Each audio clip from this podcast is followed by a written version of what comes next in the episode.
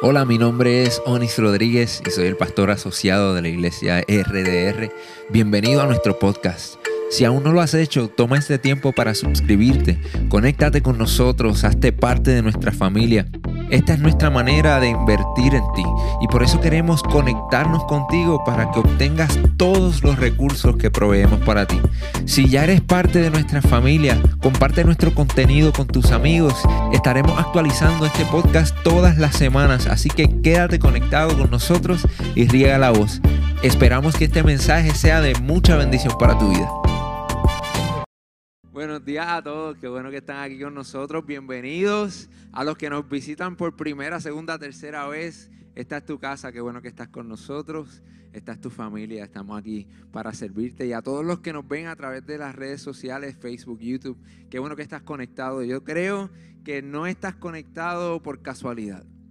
Dios tiene un propósito para ti hoy, Él quiere hablar a tu vida. Saben, eh, le comentaba al, primer servicio que tuvo una experiencia bien chévere en estos días. Eh, iba de camino a casa de mi suegro con mi esposa a buscar la nena, o no me acuerdo si era llevarla o a buscarla, pero íbamos envueltos en nuestras cosas y en medio de la calle había una camioneta, una guagua, eh, con dos tipos tratando de empujarla fuera de la calle. Y mi primer instinto fue como que tengo prisa, quiero seguir, pero algo me dijo, para y ayúdalos. Y miré a mi esposa y le dije, vamos a pararnos un momento a ayudarlo. Y mientras me bajaba, oraba que no fuera a de arriba la empujada. y gracias a Dios no lo fue. y ahí los saludé, necesitan ayuda. Y me dijeron, obviamente necesitamos ayuda y los ayudé a empujar la camioneta un, poquito más adelante para que no estuvieran en, el camino. Y le di la mano y él me dio las gracias y me dijo, ¿sabes qué? Cientos de personas han pasado por aquí en sus autos. Y nadie ni siquiera se digna en mirarnos.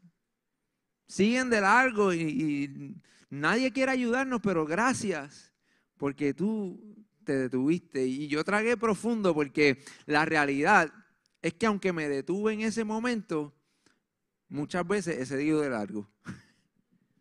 Y no me mire extraño que usted también.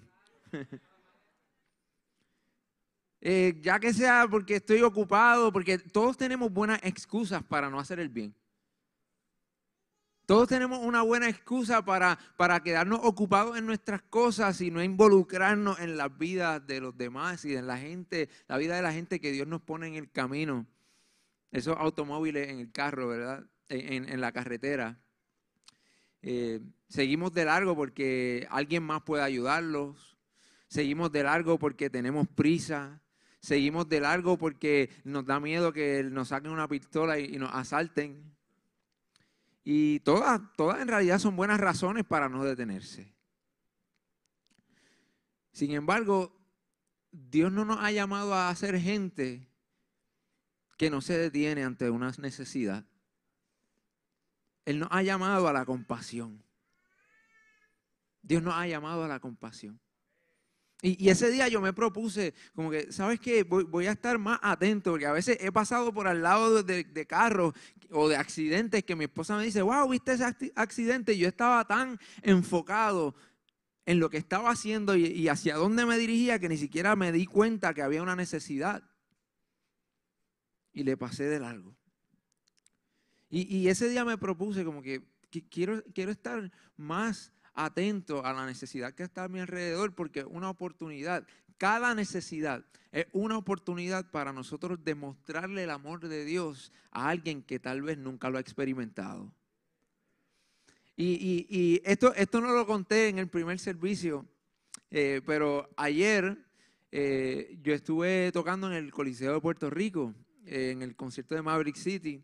Eh, con una amiga que, abrió el concierto y íbamos de camino para allá temprano porque teníamos muchas cosas que hacer y eso es todo un andamiaje y hay que montar y hay que hacer pruebas de sonido. Y, salimos para allá con el tiempo contado y nos detuvimos en una gasolinera a echar gasolina y, una señora estaba al lado de nosotros, yo la veo como un poco nerviosa y eh, me, dice, oye, ¿tú me ayudarías a, llenar eh, la llanta, la goma del carro? Y si les soy honesto, como que mi primera, mi primer pensamiento fue, pero eh, eso no es tan difícil. Tú le echas dos, dos pesetitas y le pones el, airecito y llena sola y yo tengo prisa, yo tengo que estar allá, me están esperando, pero recordé lo que me sucedió unos días atrás. Y le dije, dale, no hay problema. Entonces, en lo que mi esposa le echaba gasolina al carro, yo fui y empecé y me doy cuenta que en realidad tenía la goma como rajada. Y yo le dije, ¿usted va para lejos? Me dijo, no, voy para aquí cerquita, pero lo que necesito es llenarla para llegar a mi casa. Y comienzo a llenarla y mientras la lleno, ella me da las gracias, me empieza a dar las gracias. Gracias. Lo que pasa es que estas cosas las hacía mi esposo. Y ahí yo dije, bueno, esta, esta historia se va a poner triste rápido. y, y dije, o la dejó, no sé qué pasó. Y después me dice, no, lo que pasa es que mi esposo falleció hace poco. Y yo tengo que aprender a hacer estas cosas porque ya él no está. Y yo, ay, Dios mío, Señor. Porque la realidad es que detrás de cada necesidad hay un alma y cada alma tiene una historia.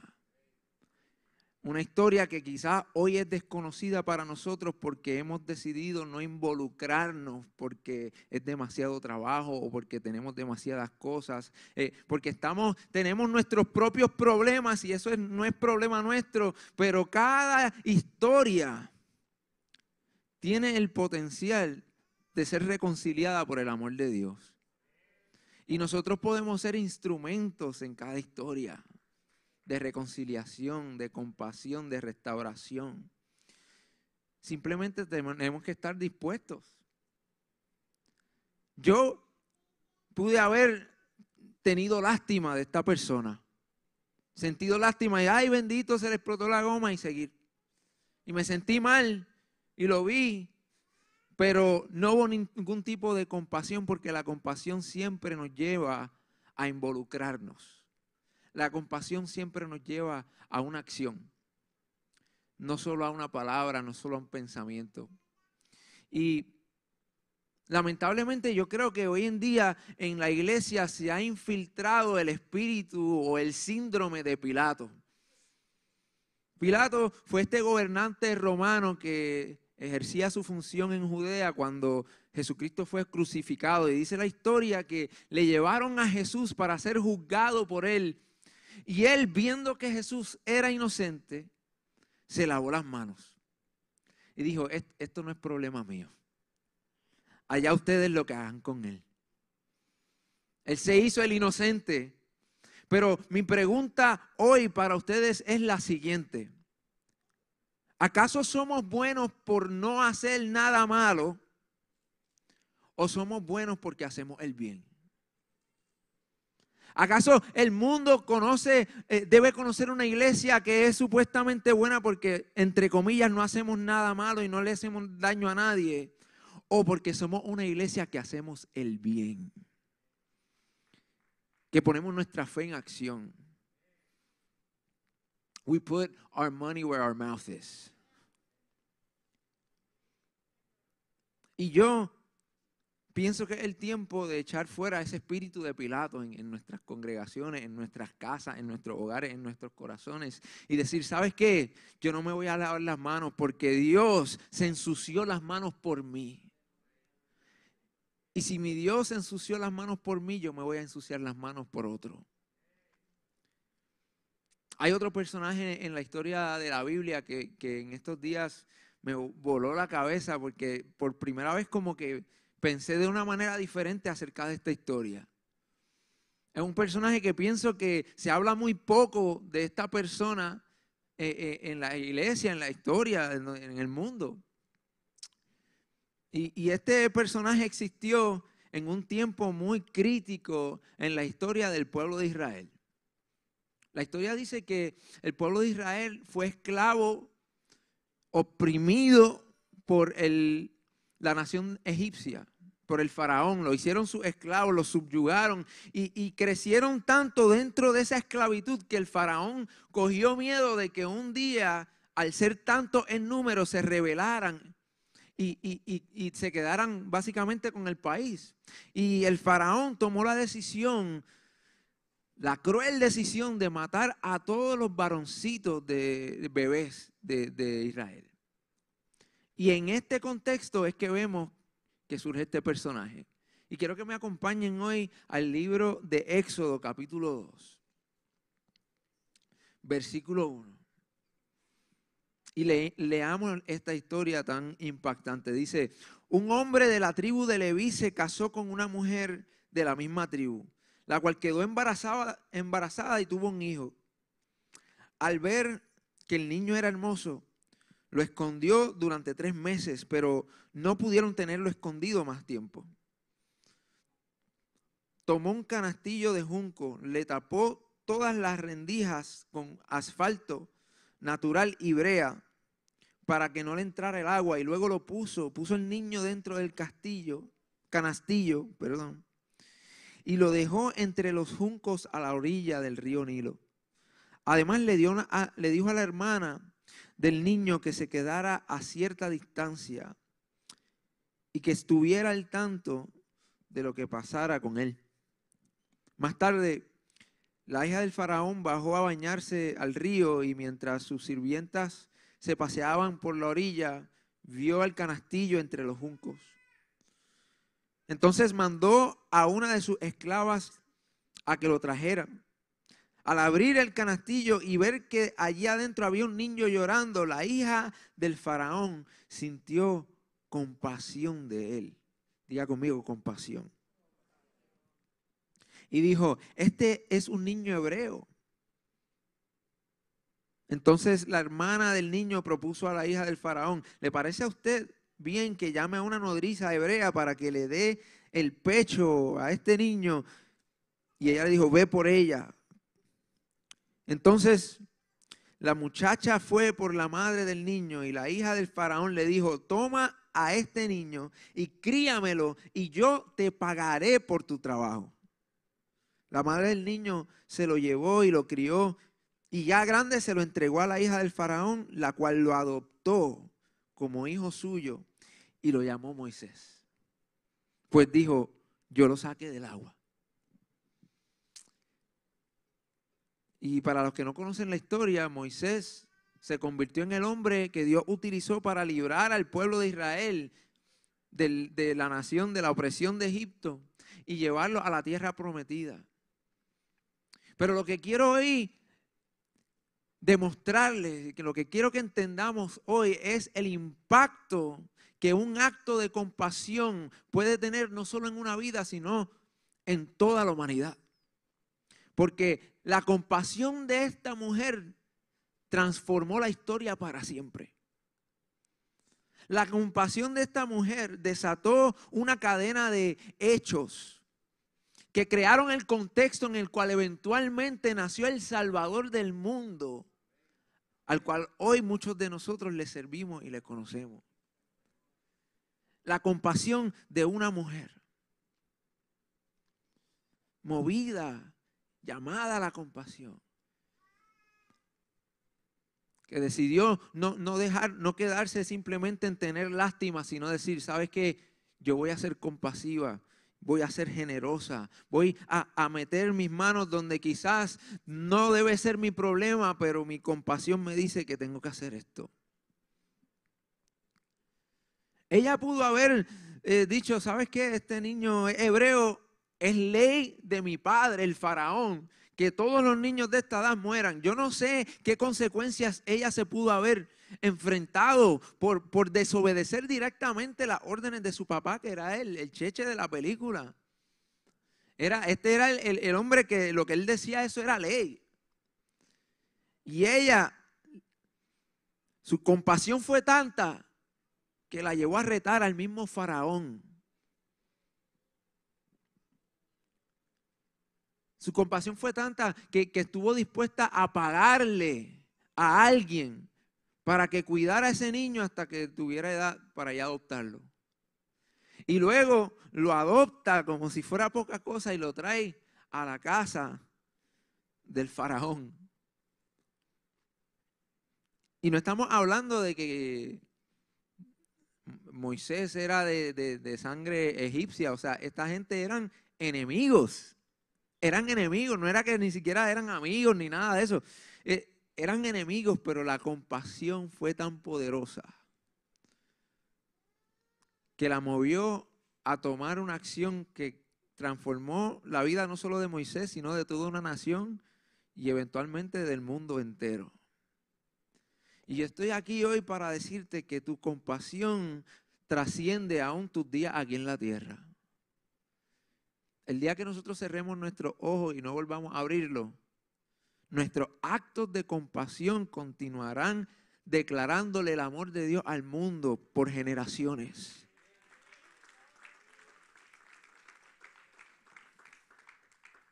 El poder de un acto de compasión. El poder de una vida compasiva. Tu compasión puede cambiar la historia del mundo para siempre. ¿Y por qué nosotros mostramos compasión? Es porque hemos experimentado la compasión. Es porque nuestro Padre es compasivo. Es porque en los momentos cuando debimos, eh, eh, cuando Dios nos debió haber dado la espalda, Él tuvo compasión de nosotros. Y dijo, sabes que a mí no me importan tus errores, a mí no me importa lo que tú hayas hecho en el pasado. Lo que me importa es que tú eres mi hijo y yo te amo y quiero levantarte y quiero transformarte, quiero restaurarte. Esa es la compasión que tiene nuestro Padre. Y escuchen bien, en 2 de Corintios capítulo 1, versículo 3 dice lo siguiente, alabado sea el Dios y Padre de nuestro Señor Jesucristo, pues Él es el Padre que nos tiene compasión.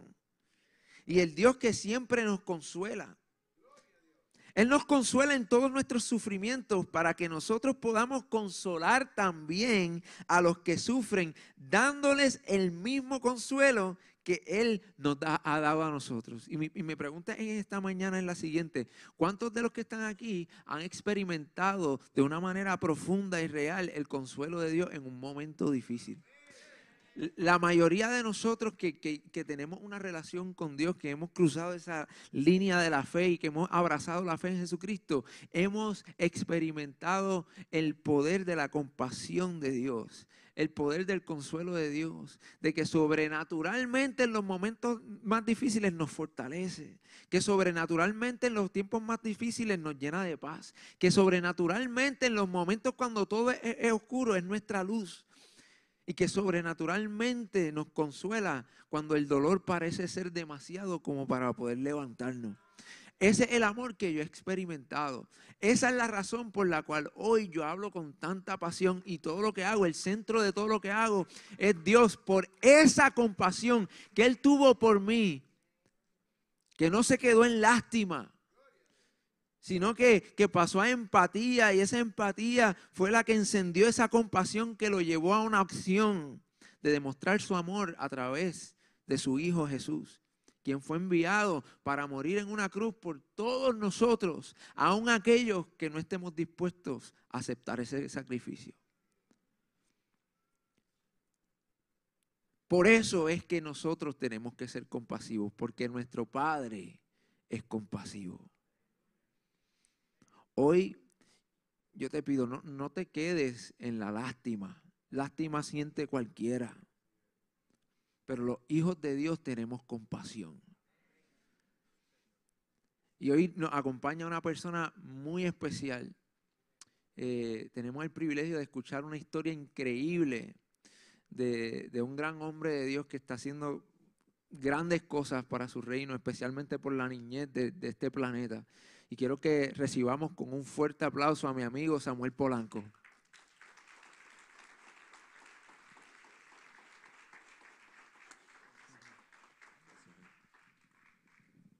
Wow, qué poderosa palabra. Dios le bendiga. Mi nombre es Samuel Orlando y si sigo por ahí, los apellidos dominicanos, Samuel Orlando Polanco Morales Hernández. Amén. Y qué privilegio para mí adorar con ustedes en esta mañana y escuchar esta palabra poderosa. ¿Cuántos han sido edificados en esta, en esta precisa mañana? Eh, yo estoy aquí porque quiero compartir mi historia a los pastores. Queremos darles las gracias a los pastores de esta casa por la invitación, por permitirnos estar con ustedes y compartir lo grande, las maravillas de Dios en nuestras vidas. Yo fui un joven patrocinado, un joven eh, que vivió en extrema pobreza y que Dios eh, ahora nos permite ser de bendición. Pero quiero contar un poquito de mi historia.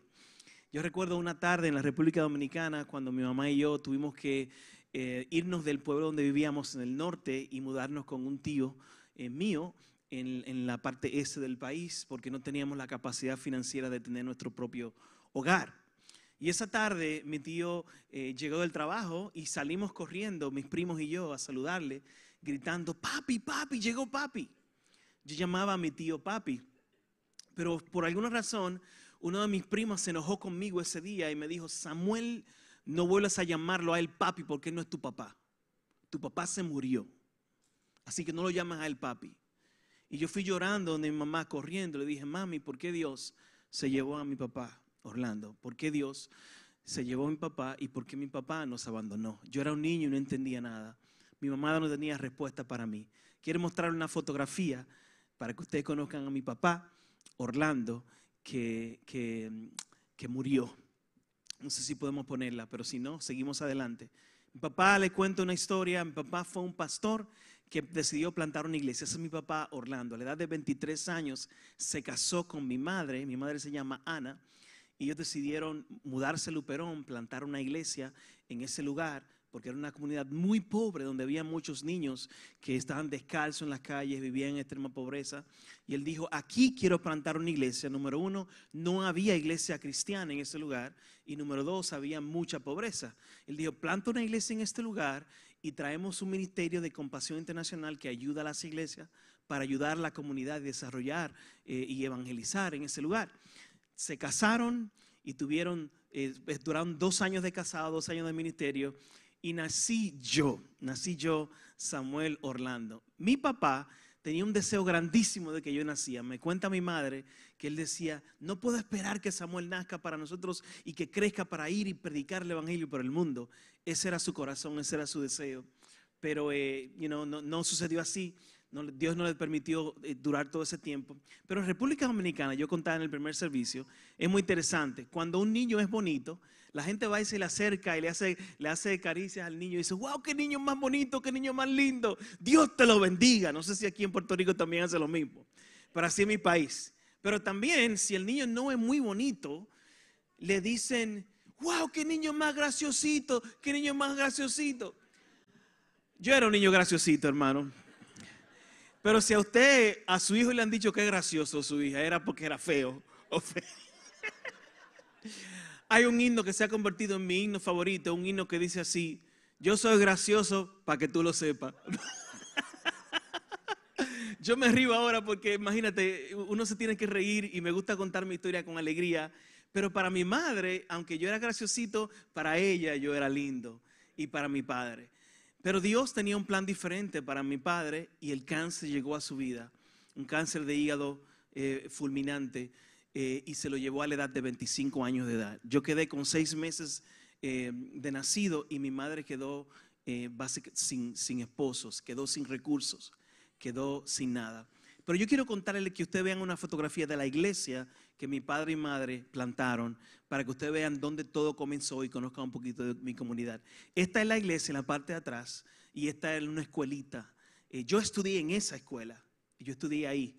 Eh, los, bancos de la escuela, ellos cortaban un tronco de, mata de coco y hacían asientos. Esos eran nuestros asientos en Luperón. Pero ahí comenzó todo, la visión de Dios en ese lugar. Otra poquito más fotografía acerca de la comunidad para que ustedes sigan viendo y conozcan a Luperón, muy por el Luperón. Esta es una casa típica allá en, Luperón y la gente en mi comunidad eh, eh, ganaban alrededor de 79 dólares. Actualmente todavía existen muchas familias que ganan 79 dólares al mes. Ese tipo de, jóvenes y de, niños era que seguíamos, eh, que buscaban en la comunidad para servirle. Otras más fotos de la comunidad y de las casas.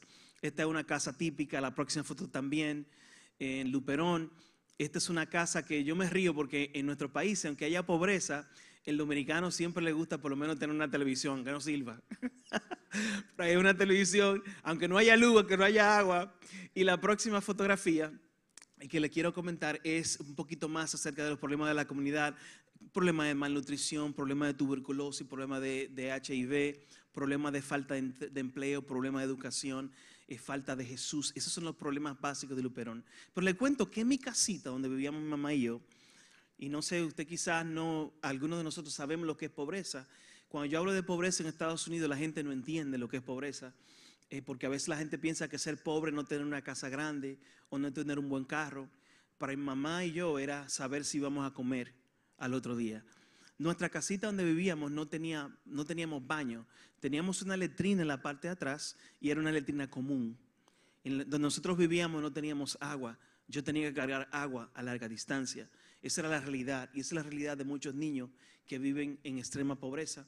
Y la pobreza para mí y para mi mamá significaba que ella tenía que trabajar forzosamente. Mi mamá lo que hacía que lavaba la ropa de los vecinos a mano, con eso ella conseguía un dinerito y ella eh, en Luperón había producción de maíz y ella compraba maíz y ella hacía pan de maíz. Yo comí mucho pan de maíz cuando era pequeño, mi hermano. Mi mamá me daba pan de maíz en la mañana de desayuno. Me daba pan de maíz de almuerzo. ¿Qué usted cree que me daba para la cena? No, no, sopa de maíz. Con un pedacito de pan de maíz al lado por postre.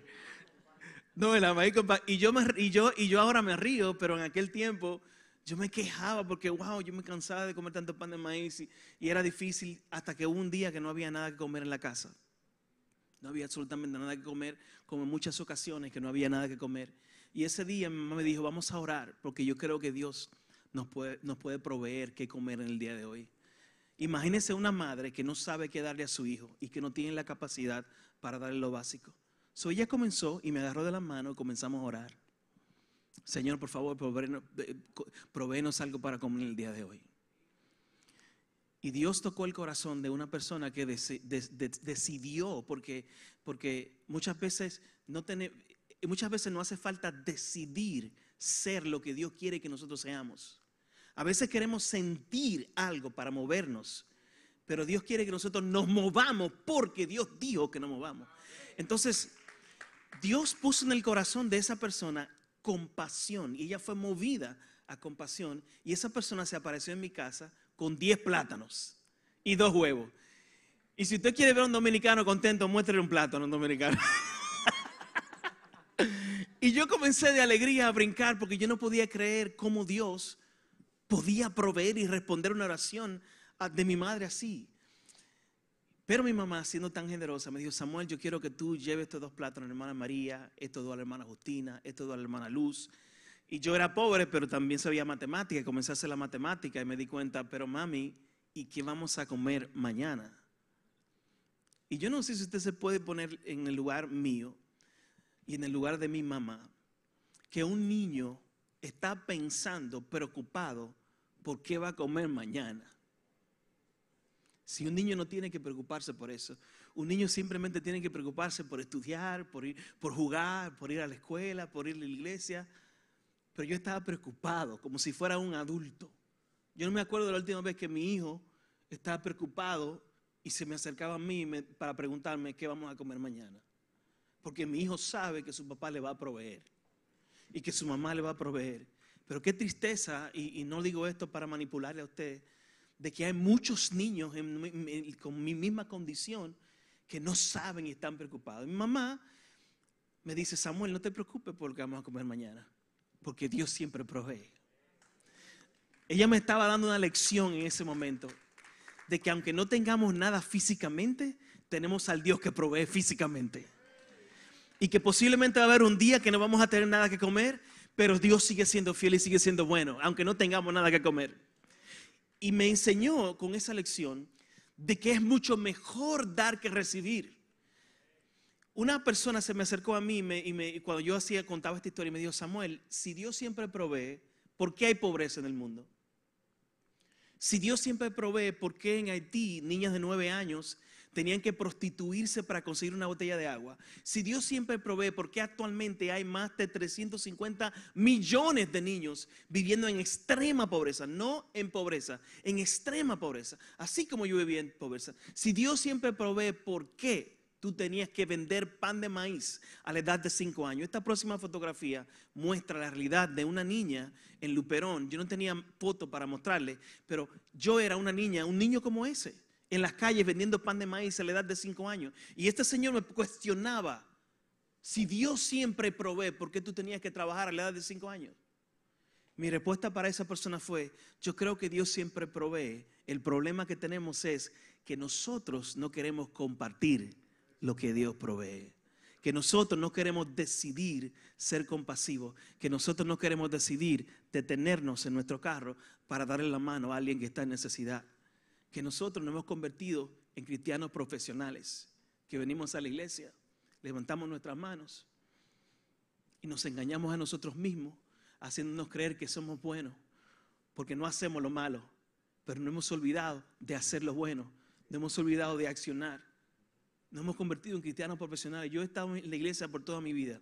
Tengo 42 años y he estado en la iglesia toda mi vida.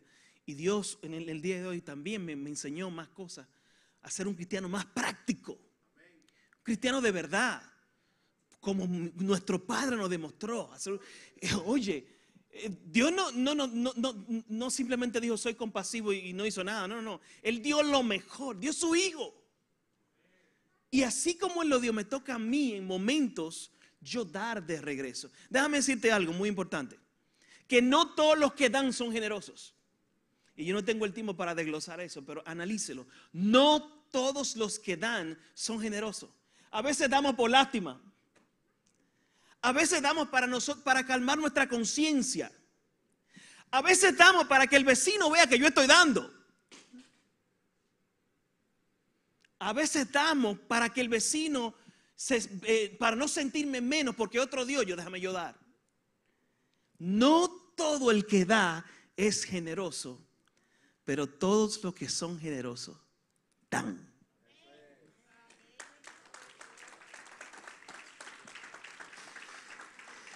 Y yo puedo pasar mucho tiempo compartiendo mi historia, pero tengo que continuar para terminar vivimos en una situación muy difícil. Lo peor de la pobreza en mi vida no fue la falta de, de, lo físico, del alimento, de la ropa, de los útiles escolares. No fue ni siquiera eh, andar en las calles de Luperón y, y tener una autoestima en el suelo porque los niños se burlaban de mí se burlaban de los zapatos rotos que tenía. No, eso no fue lo peor de la pobreza.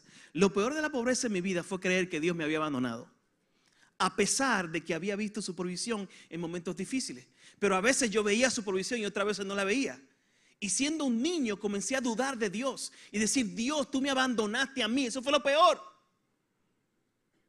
Y comencé a cuestionarlo, ¿por qué me abandonaste? ¿Por qué te llevaste a mi papá? Porque si mi papá hubiera estado vivo, no hubiéramos tenido este problema. Pero Dios me demostró que Él nunca abandona a sus hijos. Dios me demostró que Él siempre está presente en nuestras vidas. Yo siempre escucho en las iglesias decir que Dios nunca llega tarde. La gente dice que Hermano, ¿y qué pasó con el mofongo? ¿No, no comió mofongo? ¿Y qué pasó con el café? Dios nunca llega tarde. Todavía como que está media lenta la cosa, Pastor Oni. Dios nunca llega tarde. Tú ahora ahí, ahora sí. Ahí se manifestó el mofongo, el chicharrón y todo. ¿Sí? Pero si yo digo Dios nunca llega a tiempo, usted no va a decir amén. Dios nunca llega a tiempo tampoco. Y yo me di cuenta de eso porque yo leí un versículo bíblico, Mateo 28, versículo 20, el último, el último capítulo de Mateo, el último versículo de Mateo. Y Jesús diciendo a los dos discípulos, vayan, hagan discípulos a las naciones, ¿no verdad?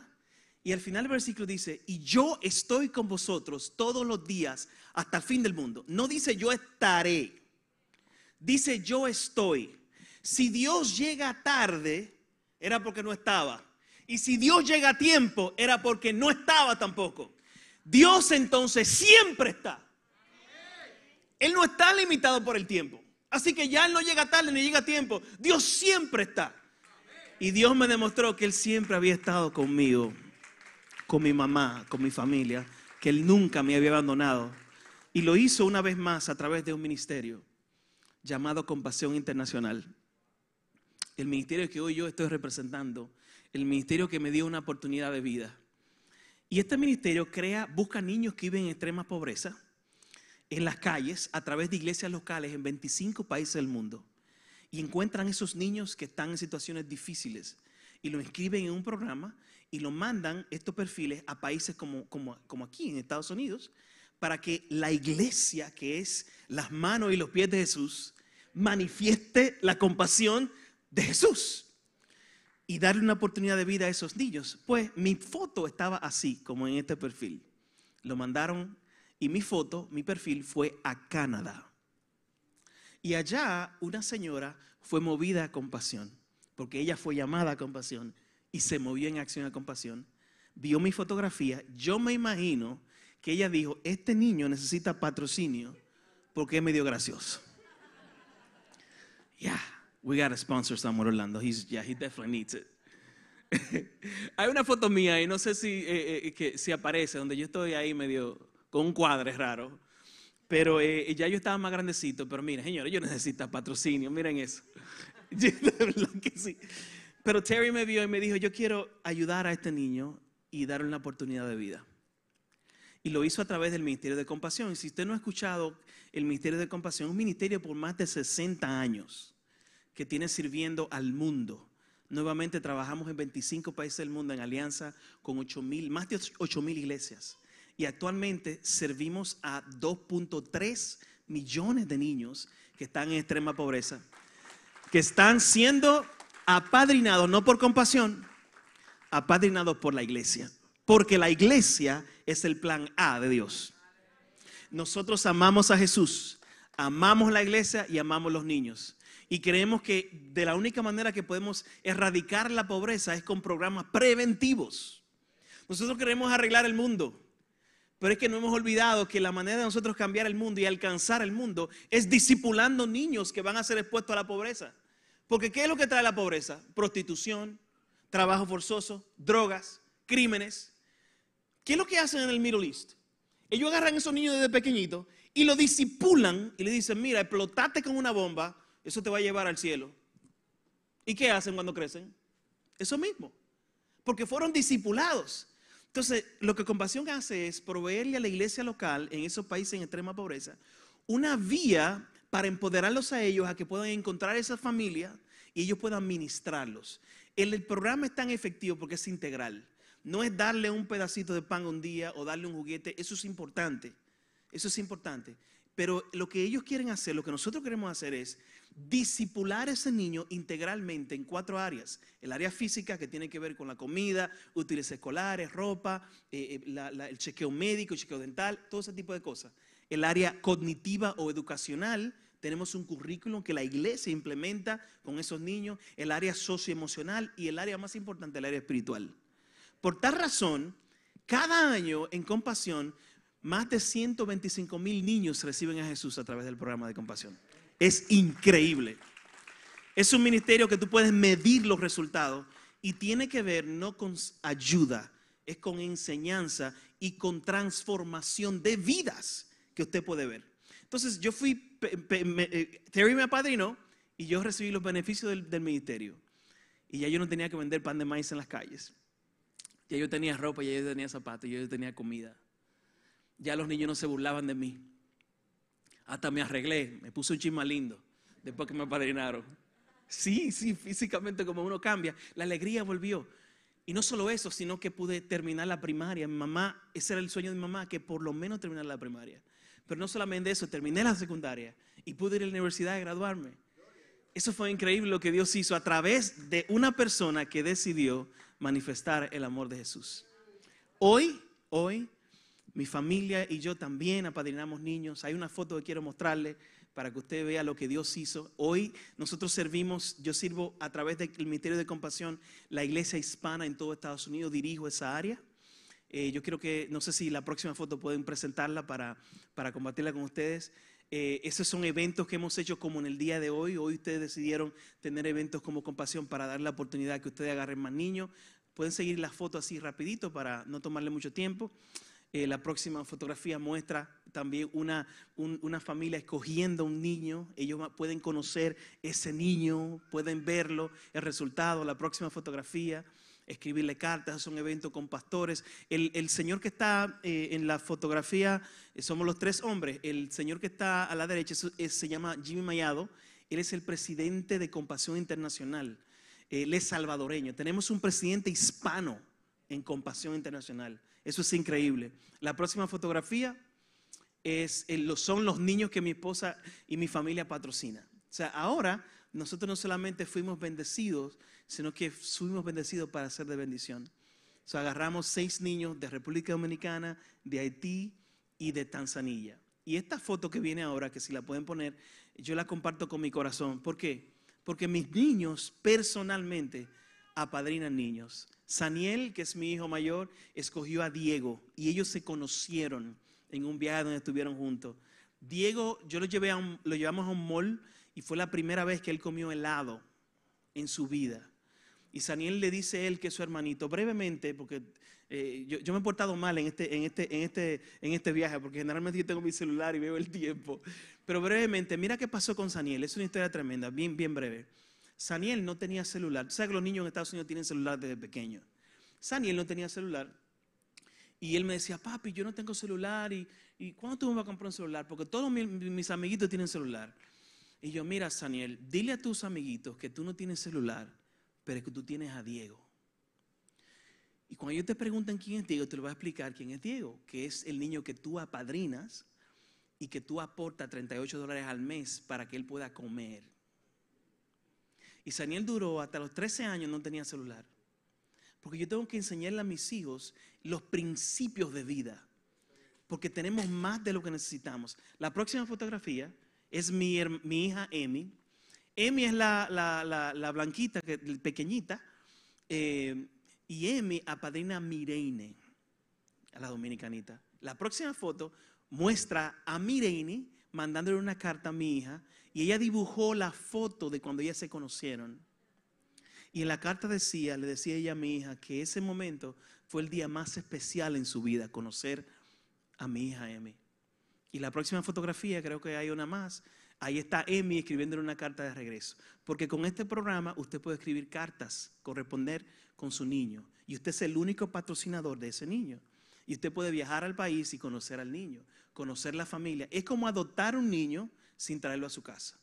Y, yo le llamo a esto, un patrocinio no es, no es ser un tío del niño, porque el tío quizá una vez al año le regala algo al niño, pero un padrino es como un padre o una madre, una madrina, porque tú estás apoyando a ese niño mensualmente para que el niño eh, reciba los beneficios del programa.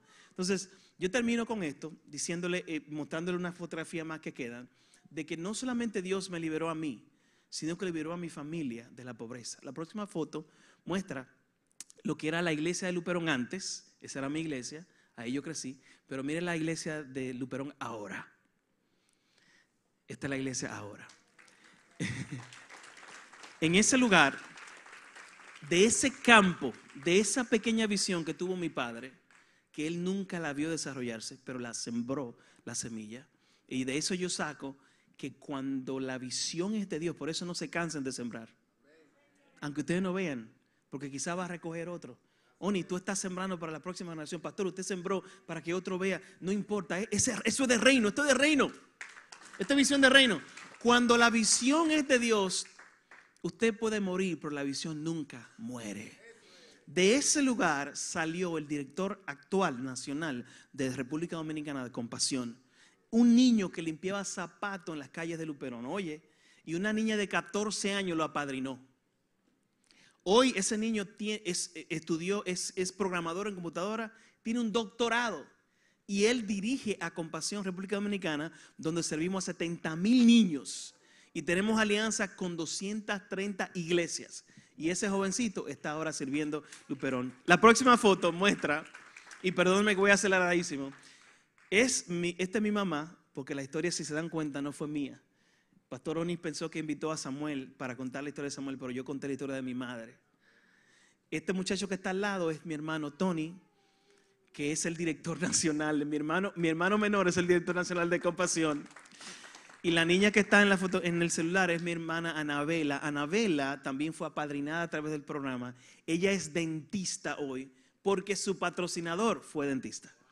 La próxima foto y la puede tirar rapidita, la próxima también. Eso es nosotros en República Dominicana, con llevando pastores a conocer del programa. Y para cerrar, ¿por qué traímos a compasión? Los pastores fueron intencionales. Perú. Perú es una nación que ustedes ya están sembrando ahí. Y a través de compasión ustedes van a profundizar todavía sus esfuerzos, sus raíces. Ahora apadrinando niños. Cuando usted dé un viaje misionero allá, puede conocer su niño. Pero estos niños, usted está dando la oportunidad a él y a la familia. Una oportunidad de desarrollo, de vida, una oportunidad de que conozcan a Jesús. Y en este día yo quiero animarte a no responder por lástima. Yo creo que el mensaje fue suficiente para, para nosotros eh, responder a, a compasión. Sino que tú respondas bajo una convicción sólida de hacer lo que nos toca hacer. Nosotros no vinimos aquí a vender niños, no estamos vendiendo niños. Estos niños son niños de Dios. Simplemente estamos abriendo la oportunidad en alianza a esta iglesia, Rey de Reyes, para que ustedes también sean parte de esto. Déjame decirte, al final del día vamos a decir, vamos a decir lo siguiente. Dios lo hizo, pero qué bueno que usó a Iglesia Rey de Reyes para cumplir su propósito en esta tierra. 38 dólares al mes. Si usted puede comprar una Coca-Cola al día, si usted, puede, si usted puede ahorrar un dólar, 25 centavos al día, financieramente, usted puede apadrinar un niño. Ahora, si usted como mi esposa, que le gusta el Starbucks, pues ya por eso usted ve que tenemos seis niños. Pero esto es deducible de taxes también al final, es deducible de taxes. Hay negocios que agarran 10, 20 niños y lo apadrinan a través del negocio. Hay personas que pagan el año completo como usted lo quiera hacer, pero vamos a tener gente atrás para servirle. Y en este día le doy las gracias a nombre de todos esos niños de Perú. Gracias a los pastores de esta casa y muchas bendiciones.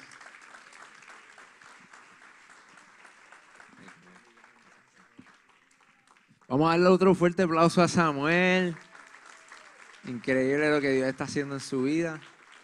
¿Quién se iba a imaginar que un niño, que yo me pregunto qué se imaginaría la señora que lo apadrinó a él, del impacto que su compasión iba a tener en toda una generación y en los millones de niños que están siendo apadrinados hoy a través del testimonio de él. Y nosotros eh, creemos mucho en este ministerio porque ya llevamos eh, seis años siendo parte del ministerio, eh, apadrinando a una niña. Nosotros tenemos una foto también, porque como él trajo la suya y no me quería quedar atrás, ¿tú me entiendes? Yesenia, si puedes poner la, próxima foto eh, de los niños que nosotros apadrinamos. Empezamos con una niña de Indonesia que se llama Flora. Y Flora cuando nosotros la comenzamos a apadrinar tenía cinco años, ya ella tiene 10 años. 10 años. Y, ha sido una experiencia increíble. ¿Saben por qué? Porque nosotros no es que le mandamos un dinero para que ella eh, pueda subsistir eh, meramente, sino que nos hemos hecho amigos de ella. Eh, nos hemos convertido en una voz de influencia en la vida de Flora al punto de que ella nos escribe eh, íntimamente, nos hace dibujitos y, nos escribe, eh, nos dice, la última carta me dijo, eh, Onis, ora por mi papá porque él está luchando con el alcoholismo. Pero también me escribió, pero yo creo, mira, Flora es la de la izquierda, que ya tiene 10 años, y me, dijo, pero yo también creo que Dios puede hacer el milagro. Y ese es el trabajo que Compassion International a través de la iglesia local está haciendo en un montón de países del mundo. El otro niño es precisamente peruano del área de Chulucanas y se llama Liam.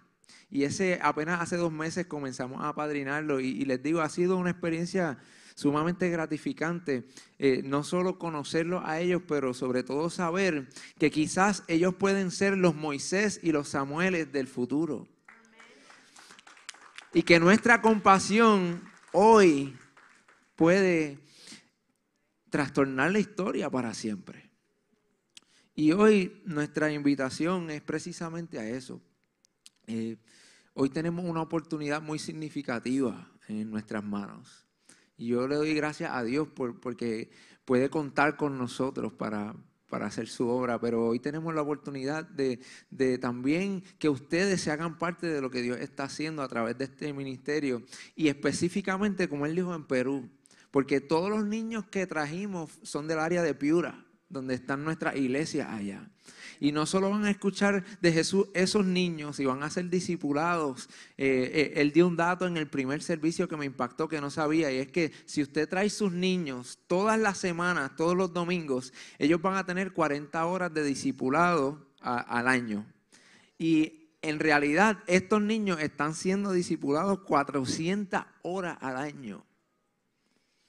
O sea que es un trabajo increíble. Y yo hoy quiero invitarlo a que cuando salgamos de este lugar pare por esa mesa. Nuestro, nuestra meta es eh, eh, darle sponsor a por lo menos 100 niños. Y, creo que, lo podemos lograr. Amén, amén. Claro que sí, le voy a pedir que se ponga de pie, ya vamos a terminar. Eh, qué mañana tan hermosa. Le dije que la palabra iba a estar poderosísima y también Samuel, su testimonio de no tan solamente él puede hablar de lo que está haciendo con el ministerio, sino de lo que él ha sido transformado por este ministerio. Sí. Y antes que se me olvide, a todos los que nos ven a través de las redes sociales, pueden entrar a compassion.com diagonal iglesia RDR y ahí también, a través de lo que estamos haciendo aquí hoy, conectarse y, y también apadrinar un niño. Así es, y si conoce de alguien, algún familiar que quizás no esté aquí hoy o, personas que le gusta poder ayudar a, otro, háblele. El enlace es compasión, compassion en inglés con doble s, slash iglesia RDR para que puedan patrocinar también niños. Gracias por conectarte con nosotros. Si este mensaje ha sido de bendición para tu vida, te voy a pedir tres cosas. Primero, Hazte parte de nuestra familia. Suscríbete a nuestro podcast y conéctate todas las semanas con nuestro contenido. Número 2. Comparte nuestro contenido con tus amigos. Y número 3.